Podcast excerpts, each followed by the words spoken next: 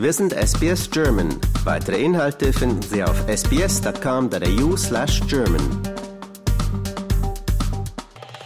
Ich sitze hier in einem unfassbar spannenden Büro mit unfassbar vielen tollen kleinen und großen Dingen. Also da, da brauchen wir noch ein bisschen länger, das alles hier durchzukaspern. Und mit mir ist Dagmar Reinhardt. Dagmar, vielen, vielen Dank, dass du dir Zeit genommen hast. Ja, hallo Benjamin, danke, dass du dir Zeit genommen hast, hierher zu kommen. Wir haben schon vorab natürlich ganz viel miteinander gequatscht. Ähm, aber ganz kurz einmal zu dir. Wie bist du zur Architektur gekommen? Du kommst aus Hannover, das, das haben wir schon geklärt. Wie bist du, wie bist du in Sydney gelandet und wie bist du bei der Architektur gelandet? Ich habe in Hannover ähm, studiert. Eigentlich, ganz ehrlich gesagt, wollte ich Kunst studieren. Ähm, Architektur war das nächstbeste. Äh, ich hätte aber auch Werbung gemacht. Also es war immer so für mich die Möglichkeit, mit äh, Menschen zu arbeiten, kreativ tätig zu sein, zu designen, Objekte zu gestalten, äh, ganz viel zu zeichnen, die Welt darzustellen. Ähm, habe dann in Hannover studiert, habe einen Aufbaustudiengang in Frankfurt gemacht an der Städelschule, ähm, wo ich in Berührung gekommen bin mit einem Verständnis von Kunst und Architektur und Skulptur und Musik und Kochen, alles in eins, alles gehört zusammen, nichts ist getrennt davon, also unterschiedliche Möglichkeiten, sich auszudrücken. Und ähm, dann wollte ich ganz, ganz weit weg, weil ich gerne die Welt entdecken wollte. Ähm, und ganz weit weg war für mich Sydney. Und dann bin ich 2006 da gelandet, habe meinen PhD hier an der University of Sydney gemacht und bin 2010 rübergekommen, um hier zu unterrichten. Im Bereich Architektur, da gibt es ja unfassbar viele Verzweigungen und so weiter. Was, was hat dich zur Architektur gebracht? Du sagtest, du wolltest eigentlich Kunst studieren, aber was, was war so der, der Auslöser für dich? Was, was hat dich fasziniert an, an Architektur? Da werde ich jetzt gleich ganz romantisch. Architekten machen Räume für Menschen. Menschen brauchen diese Räume. Und Menschen bewegen sich in diesen Räumen, werden, ähm, werden berührt von diesen Räumen und werden auch beeinflusst von diesen Räumen. Also Architektur ohne den Menschen zu denken, ist für mich eigentlich nicht vorstellbar. Ähm, wir sind aber mittlerweile ähm, in, einem, in einer Architekturvorstellung, wenn wir auf, uns auf dem freien Markt bewegen, ähm, wo es eigentlich nur, ähm, nur um Kosten, äh, Quadratmeterzahlen äh, und Funktionen geht. Also dieses Less is more ist einfach auch dann wirklich nicht gut. Ähm, und ich mag Architektur, die lebt, die lacht, die singt, die richtig da ist, die eine bestimmte Haptik hat, die eine bestimmte Materialität hat, ähm, wo der Raum sich verändert, je nachdem, wie die Sonne durchläuft. Ein Raum, der bebt, ein Raum, der Schall zurückwirft, ähm, Räume, die sich verändern, weil sie ähm, im Innern so gestaltet sind dass sie tatsächlich auch zu, nicht nur zu den Funktionen sprechen, sondern zu dem, was du erleben möchtest. Also, ich, also in Wahrheit denke ich natürlich eigentlich, dass, äh, dass die Architektur der Goldstandard ist, auch über Kunst und Musik, ähm, weil der einfach, das ist einfach ein, ähm, ein holistisches Gesamtkunstwerk, wenn du es richtig machst. Du hast ein ganz tolles Projekt oder ihr habt ein tolles Projekt hier in der Uni am Laufen. Und zwar geht es darum, äh, Museum, das Museum zugänglich zu machen oder erfahrbar zu machen für alle. Inklusion ist immer so ein bisschen die Frage, wie sieht man eigentlich Inklusion? Ähm, geht es dann nur darum, den Zugang zu schaffen für Menschen mit Behinderung oder geht es darum, einfach diese Räume wirklich für alle zu gestalten? Ähm, erzähl mal bitte, wie du, wie du darauf gekommen bist und äh, wie du dazu gekommen bist, zu der Idee, vor allem Haptik zu nutzen, um, um das zu schaffen, ein Museum für alle Menschen. Mhm. Äh, vielleicht eine kleine Kurznotiz. Ich bin ähm, öfters in einem Museum und stehe dann sehr, sehr dicht vor den Bildern und werde regelmäßig zurückgerufen, weil ich einfach zu nah an diesen Bildern dran stelle, äh, stehe. Aber äh, das tue ich auch, weil ich gerne diese Pinselstärken sehen möchte oder ich möchte sehen, wie die Farbmuster aufgebaut sind. Das heißt, diese, diese Details, ähm, die interessieren mich eigentlich mehr als der Gesamteindruck von einem Bild zum Beispiel. Ich stehe öfter vor Skulpturen, wo ich mich wirklich zurückhalten muss, damit ich die nicht anfasse, denn etwas in Stein oder in Bronze ist natürlich fantastisch. Und wenn diese so Löwenhäupter, die dann so zirkulierende Wellen haben, das ist einfach toll, wenn man das anfassen kann, kann man aber nicht. Ähm, wenn du in einem naturhistorischen ähm, Museum bist, dann ähm, sind wunderbare ähm, Tiere, seltene Tiere, äh, ausgestellt, die sich alle hinter in Glaskästen befinden. Also es gibt äh, so eine ganz starke ähm, Barrierensetzung in jedem Museum aus konservatorischen Gründen. Ähm, das ist auch vollständig klar. Ähm, aber das Museum ist nicht geplant eigentlich zum Erleben mit allen Sinnen. Und das haben wir als Ausgangspunkt genommen, um ein Museum zum Begreifen zu machen. Und da ist das deutsche Wort natürlich sehr schön, weil begreifen heißt ja, dass du etwas in die Hand nimmst, während Understanding means, dass du drauf stehst, was ja eigentlich Quatsch ist. Das geht ja gar nicht. Ja. Ähm, also ähm, diese Idee von dem Begreifen, dass du etwas nicht nur visuell wahrnimmst, sondern dass du dich auf einen Gegenstand einlässt und dass du ihn spürst, dass du das Gewicht spürst und die Temperatur, die Muster, ähm, die Haare, die Schuppen, äh, die Tektonik, die Geometrie. Ähm, das ist etwas, was mich brennend interessiert. Äh, und ich habe in 2019 habe ich äh, war ich in Dänemark ähm, und habe an der Aarhus School of Architecture ähm, unterrichtet. Wir haben da mit Robotern Muster in Holzplatten geschnitten, weil wir konnten. Also wir haben das als Designprinzip äh, benutzt. Und ich habe dann einen Kontakt gemacht zum Institut für Blinde und Halbsehende in Dänemark ähm, und habe angefangen, ähm, mit denen zusammenzuarbeiten, um zu gucken, was ist nicht jetzt, was, was ist jetzt nicht nur technisch machbar, also was kann, was kann ich mit dem Roboter schneiden, weil das ist für Computational Designer ist das super, ähm, weil das einfach bedeutet, du kannst jedes Muster machen, was nicht teuer ist, weil du lässt es ja durch das Computerprogramm und die Fabrikationstechnik laufen, also du kannst tausend unterschiedliche Muster machen, ähm, sondern ich wollte auch gerne wissen, wie kommt das eigentlich beim Menschen an? Was ist das, was ist der Benefit für den Menschen? Was, was ist jetzt etwas Neues, wo wir eine Begreifbarkeit herstellen, äh, die jemand testet, aber nicht nach visuellen Kriterien, weil das können wir ja alle. Also ich kann jedem immer sagen, es ist ein gutes Muster, äh, Muster hat einen guten Schatten, sondern wie kannst du ein Muster, äh, wie kannst du dich an einem Muster haptisch erfreuen? Und das haben wir mit den Blinden in Dänemark getestet. Ähm, und wir haben erst natürlich unterschiedliche Musterstudien gemacht, aber das Beste, was wir gemacht haben, war ein Stuhl, auf dessen Oberfläche die Krater des Mondes eingeschnitten waren und wo wir eine Braille-Spur eingelegt haben, also Braille ist diese Blindenschrift, äh, mit Metallkügelchen und haben die Mondlandung von der Apollo dargestellt, auf diesem Ausschnitt von der Mondoberfläche. Und das fanden alle super. Das fanden die Taktilbegabten super und das fanden die Sehbegabten super, weil das etwas ist, was du nicht erreichen kannst als Umgebung. Also du kann, konntest dich durch diese Berührung dieser Oberfläche im Prinzip in diesen Denkraum hinein transportieren. Ähm, wir haben dann Informationen in Blindenschrift dargestellt äh, und wir haben ähm, auch Fotos eingefräst in diese Stühle. Ähm, du konntest die vollständige Information nur erfahren, wenn du einen Blinden und einen Sehenden hattest. Das heißt, äh, du hast die Möglichkeit dann also so Detektivarbeit zu leisten und diesen Dialog herzustellen, äh, je nachdem, was die Leute dekodieren können. Äh, ganz kurz zurück zum Museum, weil ich finde, du hast was ganz Tolles angesprochen. Wenn wir in ein Museum gehen, dann, dann schauen wir uns diese Dinge an, dann sehen wir sie. Ich finde, es ist immer ein unfassbar faszinierender, faszinierender Gedanke, ähm, Konzepte für blinde Menschen zu, erf zu erfassen oder zu erfahren, wenn sie nicht sehen können. Und das ist ja etwas, wo ihr ja auch wirklich ansetzt. Beispielsweise hier auf deinem Schreibtisch sind diverse maritime Sachen. Äh, zum Beispiel dieser Fisch hier ist herrlich. Ich finde zum Beispiel diesen Pufferfisch unfassbar toll. Wenn ich jetzt mir vorstellen würde, diesen Pufferfisch einem blinden Menschen zu beschreiben, ähm, das ist ja fast, also gefühlt ja unmöglich, aber durch diese Erfahrung mhm. Kann ich jetzt, wenn ich selbst meine Augen schließe und ich, meine taktile Intelligenz, nenne ich es jetzt einfach mal, ist natürlich mhm. nicht annähernd so hoch wie bei blinden Menschen, kann ich wirklich erfahren, wie sich die Haut anfühlt, ähm, ich finde es ein unfassbar spannendes Konzept. Wie ist so das Feedback gewesen mit den, mit den Menschen, mit denen ihr zusammengearbeitet habt in, in, in Dänemark? Was für eine Erfahrung war das für die und vor allem was für eine Erfahrung war das für euch, die jetzt auch schon dann lange an diesem Projekt gearbeitet habt? Also das muss man noch ein bisschen auseinandernehmen. Also du kannst, wenn, also es gibt, blind ist nie nur, also man kann es, man kann es nicht verallgemeinern. Ähm, es gibt Leute, die blind, wie du sagst, blind geboren sind. Es gibt Leute, die also ähm, ab 50 ähm, verstärkt blind werden, weshalb auch dieses ganze Projekt total spannend ist, ähm, weil es gibt äh, da eine, eine gewisse ähm, Gruppe, die wirklich wächst.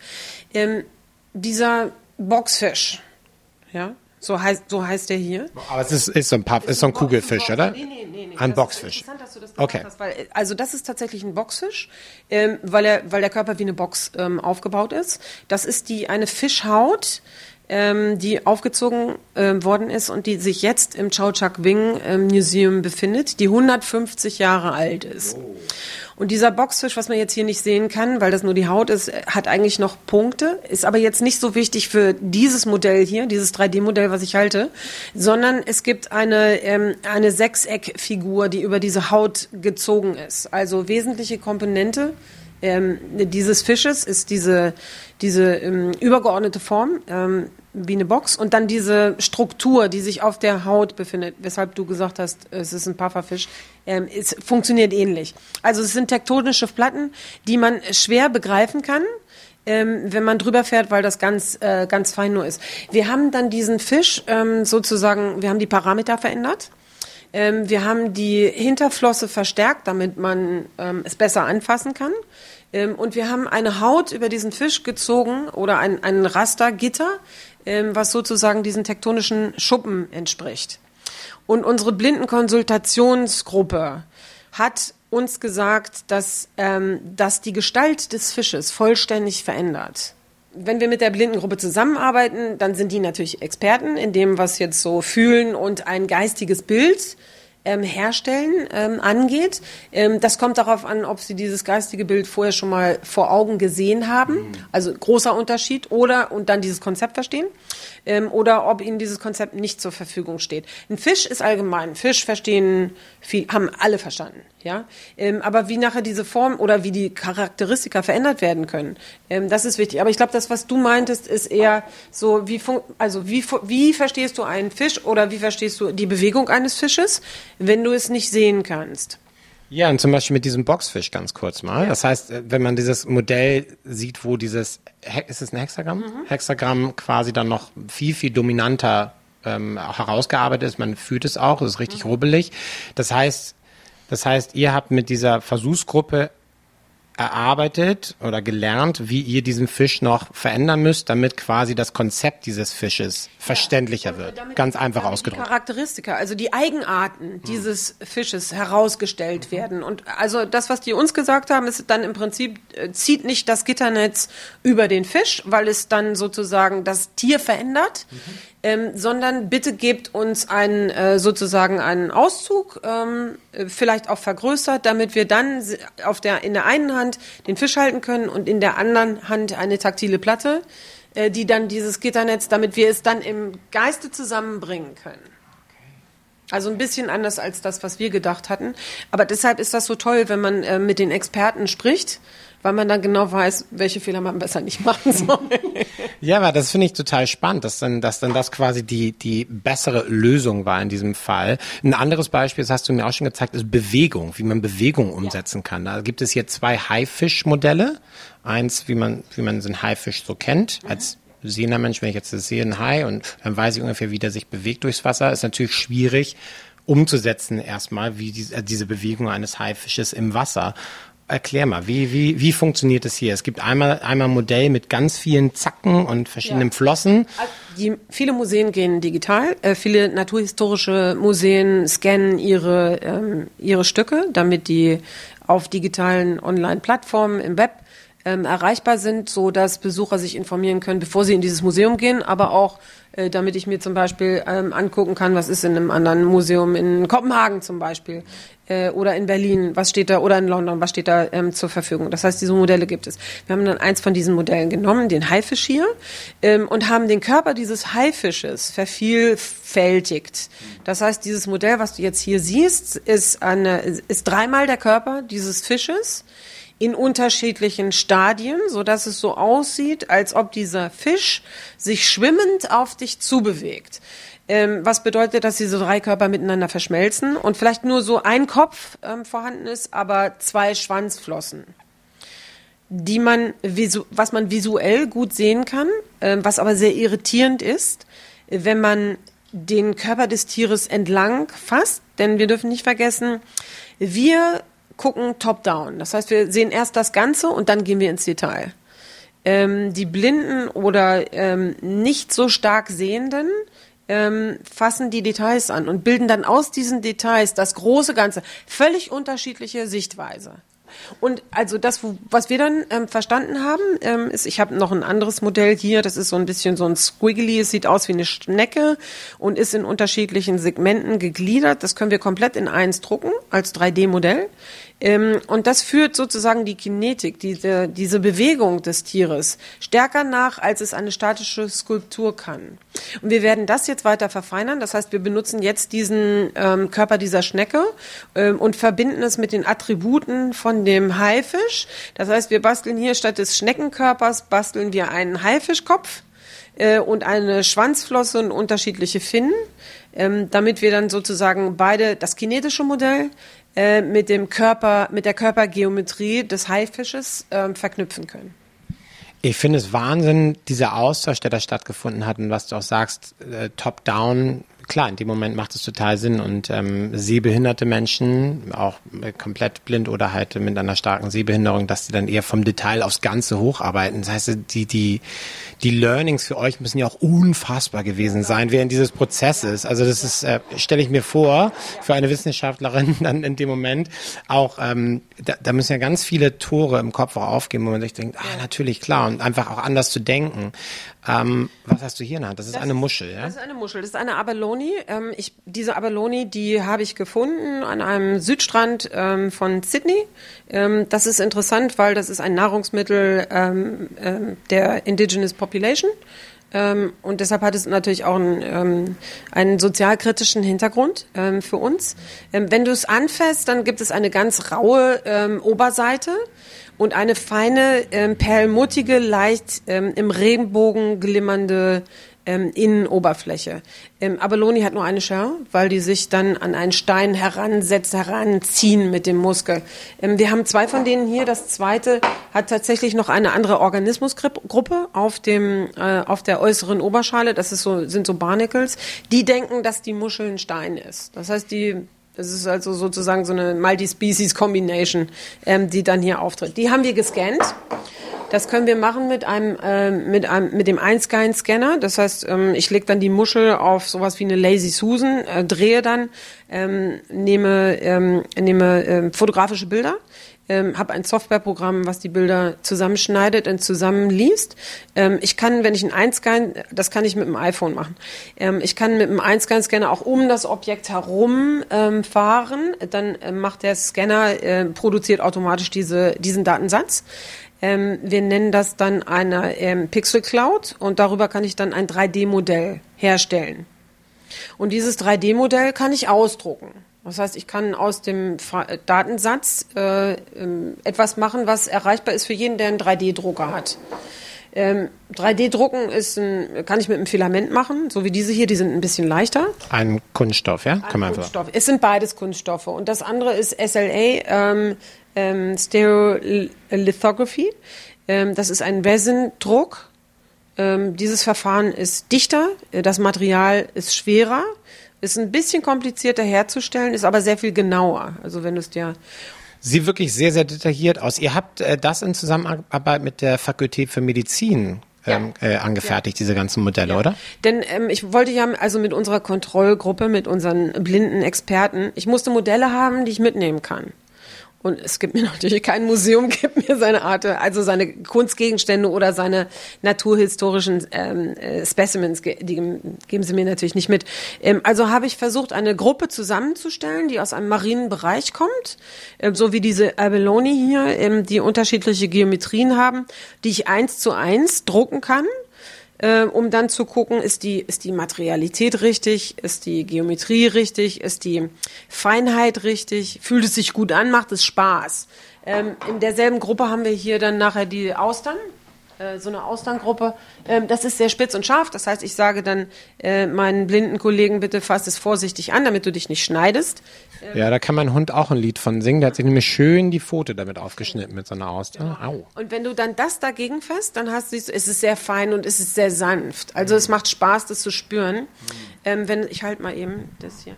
Wenn du es gegeneinander hältst, dann ist das Gewicht sehr ähnlich. Wir suchen nach einer Wahrhaftigkeit im Objekt. Wir suchen nach einer Repräsentation, in diesem Fall hier, die ähm, dem, dem wahren Kern der Sache entspricht. Das tun diese Austern. Wir haben dann gute Kritiken auch bekommen für den Schwamm zum Beispiel, also gute Kritiken in dem Sinne harsche Kritiken. Wenn wir das mal anfassen, also ich habe hier einen Ja, ja, ja, mach mal. getrockneten Schwamm, ähm, der eine, ko- ein komisches Resonanzverhalten hat, haptisch. Das ähm, vibriert so. Ja, merke ich jetzt auch gerade, wo ich es in der Hand habe. Es hält, hält kaum still. Ja. Es war ganz schwer zu scannen, ähm, weil es sehr dicht ist als Datensatz. Ich habe hier einen Ausdruck auch noch ähm, von diesem Schwamm. Wenn du das anfasst, ist es das überhaupt nicht. Nee, nee, das fühlt sich komplett anders an. Das ist überhaupt nicht schwammig. Ja. Ja, nee, nichts an dem, also der obere Teil hier, also nichts an dem entspricht in dem wahren Kern dieses ähm, Schwammes. Es ist wie ein, eine Überraschung, aber keine gute Überraschung. Also es gibt bestimmte Gegenstände, die sind dann einfach nicht gut, wenn man sie anfasst. Das heißt, es gibt ein taktiles, ästhetisches Empfinden. Aber das finde ich, das kann man, ähm, das gilt, glaube ich, allen Menschen so. Also Haptik, jetzt für, für, für Sehbehinderte, nicht Sehbehinderte, ist ja egal. Also ich finde, Haptik ist ja was sehr, sehr äh, kraftvolles, was sehr mächtiges. Und man kann es, also ich kann es teilweise gar nicht beschreiben. Man weiß einfach, wenn sich etwas ästhetisch, ich finde das toll, ein toller Ausdruck, ästhetisch gut anfühlt. Genauso wie etwas ästhetisch toll aussehen kann oder auch nicht. Und man weiß vielleicht gar nicht, hm, eigentlich müsste das jetzt auch ästhetisch anspruchsvoll sein. So das Gefühl, wenn man was sieht oder was anfasst, aber irgendwie passt es nicht. Wie, wie viel Zeit verbringst du mit Haptik oder mit genau diesem, die- diesem Phänomen? Weil das muss, das ist ja, glaube ich, kann ich mir vorstellen, sehr schwierig, genau zu erörtern. Ich meine, für sehende Menschen vielleicht sogar noch mehr als für, für Du Sehbehinderte. kannst es nicht erklären. Ich, aber ich finde, es ist, Ich finde es schwierig zu erklären. Ja. alltäglich. Ich glaube, es, es umgibt uns die ganze Zeit. Du, kau- also im Prinzip kaufst du ja auch Design, weil es sich gut anfasst. Ja. Also nicht nur, weil es so aussieht, sondern weil es halt diese bestimmten Texturen hat. Ähm, ein anderes Modell, was wir auch getestet haben, sind unterschiedliche Korallenformen. Also wie ist die Repräsentation dieses Objektes? Wie muss die dargestellt werden? Das ist jetzt hier halt ein ganzer Schwamm. Die Korallensätze, die wir hier sehen, die gehen von so einem zweieinhalb äh, dimensionalen Relief, was eine glatte Oberfläche hat und dann nur die Struktur ähm, dargestellt hat, bis zu einem halben 3D, wo Teile abgeschnitten sind. War auch nicht so gut, sollten wir auch nicht machen, weil das Objekt dann nicht klar ist. Also auch wenn es liegt, man darf nicht schneiden. Ja. Ähm, bis hin dann zu ganzen, ganzen Korallen, so wie dieses hier. Ja. Ähm, oder dieses hier, das sind, ähm, die sind dann sehr bulky. Für mich sind die Korallen aber auch interessant, weil Koralle auf einem L-System, Lindemeyer-System beruht. Ich wollte mit dir über biologische Prinzipien sprechen, weil das auch Teil von meiner Arbeit ist, also ein mathematisches Modell. Dann schieß mal los. Ja, also das L-System heißt einfach, ist, das ist so ein Wachstumsprinzip. Nach dem richten sich Korallen, aber auch Bäume. Das heißt, du hast einen Stamm oder du hast einen Ast, der gabelt sich in zwei Teile. Und das Prinzip verfeinert sich immer weiter und immer weiter. Das hat Lindenmeier beschrieben als biologisches Prinzip. Und da ist es halt dann interessant zu gucken, wo kannst du, wo kannst du ablesen, wie etwas sich formiert, wie etwas sich bildet. Also wie ist die Logik von Botanik äh, sozusagen. Ähm, das sehen wir dann zum Beispiel hier. Wir haben so Seedpots ähm, auch angeguckt. Also ich war auch dann in, daran interessiert, ein bisschen darzustellen, wie funktionieren eigentlich ähm, so bestimmte Pflanzen in dieser Lokalität, also in Sydney. Ähm, das sind Äste, ähm, die ich im Sydney Park ähm, gesammelt habe. Ähm, und auch diese ähm, Pflanzen sind taktil sehr unterschiedlich. Wenn die, wenn die Darstellung dieser Seedboards, wenn die zu dicht ist, dann kann man die einzelnen Bestandteile nicht mehr ablesen. Vielleicht kann ich auch den Ast nicht mehr ablesen. Ja? Ähm, was aber gut funktioniert, was wir festgestellt haben, ist, wenn wir bestimmte Details vergrößern, also das geht durch die Bank durch, wann auch immer wir etwas sehr Komplexes haben und dann isolieren wir einen Bestandteil und vergrößern das, dann ist es besser verständlich. Wieder vom Detail aufs Ganze quasi Genau. runter. Also erst das kleine Detail vergrößert und dann das gesamte erfassen. Ja, genau. Ähm, und das, aber das Schöne an diesem hier ist zum Beispiel äh, auch, dass du, du kannst eine Pflanze aus Australien nehmen und dann schickst du sie quer durch die Welt. Du teleportierst sie im Prinzip ähm, digital. Und dann können die Leute in Kopenhagen das ausdrucken. Oder in London oder Madrid, wo auch immer. Und, und dann können Menschen dort begreifen, wie, wie Native Plants hier, wie, genau. wie hier ansässige genau. Pflanzen äh, sich anfühlen oder. So, und aber da, ich meine, das ist Teil von dem, was mich äh, eigentlich schon seit zehn Jahren fasziniert, wie, was ist die Grundlage von Form? Also wie entstehen Formen und was, was steht da für eine Logik dahinter? Also das, wenn wir hier über Wachstumsprozesse reden mit den Pflanzen, dann können wir, da es steht eine Serie von Vögeln, die haben unterschiedliche Größen und unterschiedliche Schnäbel. Und diese ähm, vier Schnäbel, die da dargestellt sind, die entsprechen ähm, Darwins äh, Finken. Darwin hat seine Evolutionslehre ähm, äh, hergeleitet aus der Analyse von äh, Finken auf einer Insel, ähm, die dadurch, dass sie ihre ähm, über, natürlich über Generationen über ihre Schnabelformen ausgebildet haben, ähm, sich äh, unterschiedliche ähm, Nahrungsquellen erschlossen haben. Also ein dicker Vogel mit einem ganz starken Schnabel kann eine Nuss knacken. Ähm, ein kleiner Vogel, der sich gut und schnell bewegen kann, mit einem kleinen Schnabel kann eine Mücke fangen. Und über diese vier Vögel ähm, kann man dann diese äh, Evolutionstheorie jemandem begreifbar machen. Also das ist im Prinzip ist es ein ähm, pädagogisches Instrument, ähm, was man herleitet. Da sind wir wieder beim Museum für alle. Dinge, über die ich auch ganz ehrlich gestehen muss, nicht weil ich ignorant bin, sondern einfach unwissend, was das angeht, aber nicht ignorant, mir auch gar nicht so viel Gedanken natürlich mache im Alltag, dass ich denke, ja klar, Evolutionstheorie, wie, wie kann man es wirklich ja. begreifbar machen? Tolles Wort, das deutsche Wort begreifen. Jetzt im Chak Wing Museum, ja. mit dem arbeitet ihr zusammen, dort werden diese Dinge auch ausgestellt. Was erhoffst du dir? Das ist ja quasi ein Pilotprogramm, kann man ja fast schon ja. sagen. Ähm, wenn man jetzt mal so ganz groß träumt, Was wäre so, was wäre so dein Szenario? Ja. Wo, wohin sollte es dann gehen als nächstes, also auf der nächsten Skala? Ich möchte eine Vollausstellung haben und ich möchte, dass diese Vollausstellung wirklich auch für alle ähm, erreichbar ist. Also wir reden jetzt gerade hier über 3D-Modelle. Was wir aber festgestellt haben, ist, ähm, es geht um die Geschichte, es geht um den Hintergrund dahinter. Ähm, und diese Modelle funktionieren nicht ohne Erklärung. Ich kann niemandem diese Modelle nur in die Hand geben, ähm, weil dann der Denkprozess ähm, keinen Ansatzpunkt hat. So, das heißt, ich, wir haben für jedes dieser Objekte, die wir hier sehen, eine und Objektsätze. Also es gibt nie nur ein Objekt, sondern es gibt Vergleichsobjekte gegen die, also Sequenzen, gegen die das gestellt wird. Und es gibt immer eine kleine Einleitung dazu. Was ist das Objekt? Wo kommt es her? Ähm, wofür steht es als Prinzip? ähm, was, ist der, ähm, was ist der Kontext, ähm, was bedeutet es, damit ein Diskurs entsteht. Ähm, also eigentlich brauchen alle diese Objekte einen Audio-Cue. Ähm, das heißt, entweder ein Knopf, wo man drauf drücken kann, was dann eine Beschreibung des Museumsobjektes ist. Dann kannst du das Objekt in die Hand nehmen. Und dann gibt's vielleicht, also dann gibt's dann auch unterschiedliche Layer, also eine Beschreibung des Kontexts von diesem Fisch oder Migrationsprinzipien ähm, und so fort. Ähm, das bedeutet, dass wir arbeiten nicht nur mit 3D-Modellen, sondern mit einem Kit of Parts. Ja, also wir arbeiten mit der Geschichte. Wir müssen auch noch eine Dimension mit ranbringen, damit die Leute wissen, ähm, wie groß ist das Objekt in Wahrheit, wenn wir Objekte verkleinert haben ähm, oder vergrößert haben. Ähm, also wir möchten gerne ähm, mindestens fünf Datensätze zusammenstellen, die repräsentativ sind ähm, für naturhistorische, wirklich starke Attraktionen oder Anziehungspunkte ähm, damit die dann zur Verfügung stehen können und möglichst auch bis Januar nächsten Jahres, damit das dann ähm, im Museum vorhanden ist. Ich bin gespannt auf deine Antwort auf diese Frage. Wenn wir jetzt denken, Museum für alle, begreifbar machen für alle, müssen wir dann auch architektonisch das Museum als Raum vielleicht auch komplett neu definieren. Also quasi ist es, ist es damit getan, dass man Dinge hinter Glas hat und dann für, für sehbehinderte Menschen quasi diese Erweiterung oder sollte nicht vielleicht das Museum als Ganzes komplett umgedacht werden, dass man quasi es, es ja. für alle Menschen begreifbar und anfassbar macht. Ja. So waren die ja auch. Die ursprüngliche Wunderkammer gibt es eine ganz tolle ähm, Ausstellung in Innsbruck, Schloss Ambras.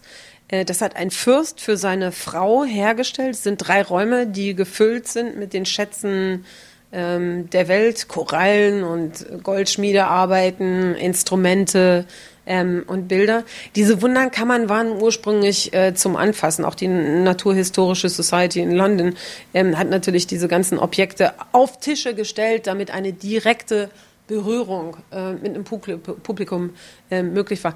Es wäre toll, wenn Tische im Museum tatsächlich so Tische, Stühle, Sitzecken, ähm, vielleicht auch äh, Vergrößerungsgläser, ähm, Schubladen, ähm, so dass das Museum eigentlich ein Archiv ist. Wenn man sowas ähm, andenken könnte und zur Verfügung stellen könnte. Aber das ist das eine, was ich dir noch erzählen wollte. Ähm, also nicht nur eine Sache, sondern natürlich tausend Sachen noch dazu. Äh, das Chao Chak Wing Museum hat äh, eine ähm, eine Institution oder hat eine ähm, hat ein aktives Team, ähm, was wie ich denke einzigartig ist. Das sind die Object-Based Learning Leute ähm, und die bringen Museum-Artefakte und Specimens zu dir in einen Seminarraum. Das heißt, wenn du dich mit denen in Verbindung setzt, dann bekommst du 4000 Jahre alte Steinäxte, äh, Terrakotta-Fragmente, äh, eine Amadillo-Handtasche, also wirklich sehr seltene Museumsstücke auf einem Kissen zur Verfügung gestellt. Du ziehst dir Gummihandschuhe an und kannst dann Zeit mit diesen Gegenständen verbringen, eins zu eins. Absoluter Luxus. Umwerfend. Darauf habe ich auch richtig Lust. das glaube ich. Weil, weißt du, das ist so ein, ich, ich finde auch, das ist etwas, worüber ich mir selber auch viel zu wenig Gedanken mache. Eigentlich will man das doch, wie du sagst, schon alles anfassen. Alles. Eigentlich will ich alles anfassen. Alles. Eigentlich, aber man, einem wird so beigebracht von klein auf an, nein, angucken, nur angucken, ja, nicht anfassen. Es ist wirklich so. Ich meine, das ist Teil unserer Erziehung. Bei so vielen Dingen ja. ist äh, bei meinen Kindern genauso. Ja. Nur angucken, nicht anfassen. Wir waren gerade in Frankreich in so alten Schlössern, wo auch ganz viele Rüstungen und sowas stehen ja. und da auch, nein, nein, bloß nicht anfassen, nur angucken. Ja, das Aber, nicht schön, wenn du die Rüstung tragen könntest? Oh, natürlich. Wer habe ich das mir das schwer? bitte gewünscht? Wer wäre mir das denn gewünscht? Aber das ist wirklich, da ist wirklich sehr, sehr viel, viel dran, dass wir einfach auch beigebracht bekommen haben. Äh, Museum, Geschichte, das ist angucken, nicht anfassen. Mhm. Und ich finde da auch äh, toll, natürlich, wenn wir jetzt irgendwie mit unseren Säuren und Ölen an den Händen natürlich alle diese Stücke anfassen, dann sind sie irgendwann ruiniert. Mhm. Ähm, aber genau da finde ich zum Beispiel diesen 3D-Druck so unfassbar spannend, weil diese Abeloni, die du, ähm, die du hier auf dem Tisch liegen hast, also der, der Druck davon, in zwölf Stunden dauert dann so ein Druck ja hier bei diesem Fisch, dann bei der Abeloni war es wahrscheinlich ähnlich. Das lohnt sich aber, weil du wirklich eine 1 zu 1 Kopie davon wirklich anfassen ja. kannst, die sich ja. genauso anfühlt, genauso gewichtet ist. Ich, also ich würde mir wünschen, dass, dass das vielleicht wirklich Schule macht und man sagt wirklich, Museum zum Begreifen bedeutet nicht nur gucken, sondern auch wirklich fühlen. Das ist der große Traum, oder? Ja, vor allen Dingen ist es etwas, worüber ich mir viel zu wenig Gedanken gemacht habe. Und jetzt, wo ich mit dir spreche, mir denke, das ist eigentlich verrückt, dass man, dass man nur gucken darf, nicht anfassen. Naja, der Punkt ist ja aber auch, ähm, dass man sagt, man lässt, man lässt dem Museum oder man, man schützt das Museum in der Form, dass man nicht direkt die Gegenstände ähm, benutzt, sondern dass man ähm, Interpretationsmaterial oder Anfassmaterial zur Verfügung stellt, ähm, was, was dann diesen Zugang ermöglicht. Ähm, Banksia kann man zum Beispiel nicht scannen. Banksia kann man nicht scannen. Banksia-Blüte kann man nicht scannen. Warum? Ähm, das gibt so eine Art White Noise. Das schafft der Scanner nicht. Das heißt, wenn ich eine Banksia-Blüte zeigen möchte oder begrifflich machen möchte, dann brauche ich entweder die Banksia-Blüte, was immer noch das Beste ist, wenn du wirklich das und das wäre ein tolles Archiv, wenn man ein lebendiges Archiv hätte, wo sozusagen ähnliche Gegenstände, die vielleicht nicht so teuer sind, ähm, man im Museum hätte. Ähm, aber ansonsten hätte ich eine Interpretation von dem Material, wo ich eine Bürste nehme. Also eine haarborstige Bürste, die so ähnlich sich anfühlt wie die Banksia-Blüte. Das heißt, viel von diesem Projekt ist auch wirklich die Interpretation. Oder wie, mit welchen Mitteln kann ich diese Geschichte erzählen? Und dann, wenn ich, wenn ich dann anfange, es geht um die Geschichte, es geht darum, was wir, wie wir die Dinge begreifen, wie wir die Objekte verstehen, was die für uns kulturell bedeuten, dann, dann höre ich das, dann sehe ich das, vielleicht möchte ich das aber auch schmecken. Weißt du, dann möchte ich nur eine römische Statue, möchte ich dann angucken und dann möchte ich vielleicht im Café ein Dinner haben wie ein alter Römer. Das wäre doch super. Ja, ich würde das sofort mitmachen, auf jeden Fall. Wenn das soweit ist, sag mir Bescheid, ruf mich an, ich bin dabei. Das klingt auf jeden Fall gut. Ich habe auch gedacht, ähm, wenn ich jetzt so zurückdenke an deine, deine Versuchsgruppe in Dänemark, mit der ihr das quasi erarbeitet habt, ähm, die, diese Modelle ähm, in so einem Trial-and-Error-Verfahren, ich musste da eben auch gerade dran denken, es gibt ja auch so dieses, dieses Dinner in the Dark, Museum in the Dark auch eine unfassbar tolle Erfahrung. Wenn, ja, wenn man so als sehender Mensch in so einen stockdunklen Raum kommt und auf einmal das Sehen einfach ausgeschaltet wird ja. Und sämtliche andere Sinne mhm. erhöht werden und dann man beim Bezahlen soll man Kleingeld geben und hat gar keine Ahnung, ob es gerade zwei Euro oder Dollar sind oder ein Dollar oder wie auch immer und man hat auch ein komplett anderes Erlebnis. Ich finde das wirklich, wirklich spannend, diese, dieser, dieser gesamte Prozess, äh, diese Zusammenarbeit, ähm, dass, dass man quasi gemeinsam erlernt, wie bestimmte Konzepte umgesetzt werden, damit sie wirklich verständlich sind. Und ich muss dazu ja auch sagen, und das ist ja wirklich das Tolle, wenn wir jetzt mal zurück zu diesem Boxfisch gehen, das Bild ähm, kann man auch online dann auch sehen auf unserer Seite, haben wir auch schöne Fotos von. Es hilft ja auch sehenden Menschen, es viel, viel besser zu verstehen. Das heißt, diese, diese, diese, diese Ausarbeitung davon, die, diese Hautoberfläche besser verstehbar zu machen, erfühlbar zu machen, begreifbar zu machen, funktioniert ja quasi für alle. Das ist dann wieder auch die Idee vom Museum für alle. Ich denke, wir erweitern einfach die Erfahrungspalette. Wir, wir gehen zurück auf alle unsere Sinne und wir benutzen nicht nur unsere Augen, denn wir sind immer sehr schnell mit unseren Augen. Wir lassen uns nicht wirklich auf diese Gegenstände ein.